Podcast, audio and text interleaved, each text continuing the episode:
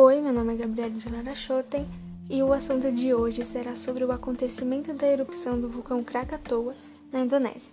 Mas antes vamos relembrar o que é um vulcão.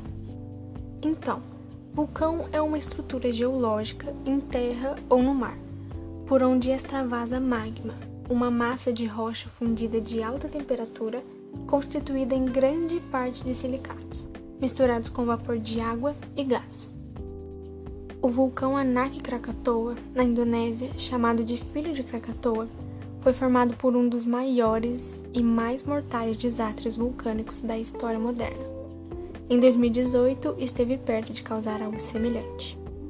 Em 2018, quando o vulcão entrou em erupção, o seu centro desabou repentinamente, provocando um tsunami que vitimou mais de 400 pessoas nas ilhas de Java e Sumatra. Quando as ondas atingiram a civilização, menos de uma hora após o gatilho, essa parede d'água tinha mais de 10 metros de altura. No entanto, pesquisadores das universidades de Brunel, em Londres, e da Universidade de Tóquio afirmaram que essa foi apenas uma fração daquilo que se formou.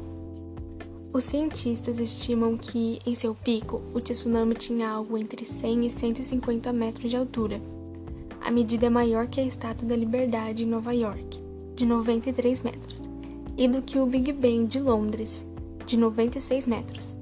À medida que essas gigantescas ondas corriam pelo oceano, elas gradualmente diminuíam de tamanho, tal qual ondulações em um lago, por conta do atrito e da gravidade. Ao atingir a Terra pela primeira vez, o tsunami tinha cerca de 80 metros de altura. E aqui eu tenho o depoimento de um engenheiro civil da Universidade de Brunel. Abre aspas. Felizmente, ninguém morava naquela ilha. No entanto, se houvesse uma comunidade costeira perto do vulcão, digamos dentro de 5 quilômetros, a altura do tsunami estaria entre 50 e 70 metros quando atingisse a costa. Fecha aspas.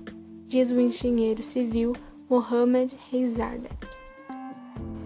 Em alturas como essa, os resultados seriam catastróficos.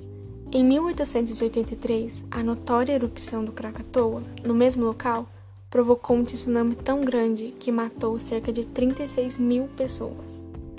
No auge, o tsunami tinha apenas 42 metros de altura, e as ilhas atingidas eram muito menos povoadas que hoje. Os resultados, portanto, sugerem que se o tsunami de Anak Krakatoa estivesse viajando em outra direção, poderia ter sido um dos piores desastres naturais de nosso tempo. Até agora, esses desastres naturais conseguiram evitar as áreas mais populosas, mas isso é só uma questão de sorte. A Indonésia abriga 130 vulcões, muitos perto do mar e capazes de produzir tsunamis.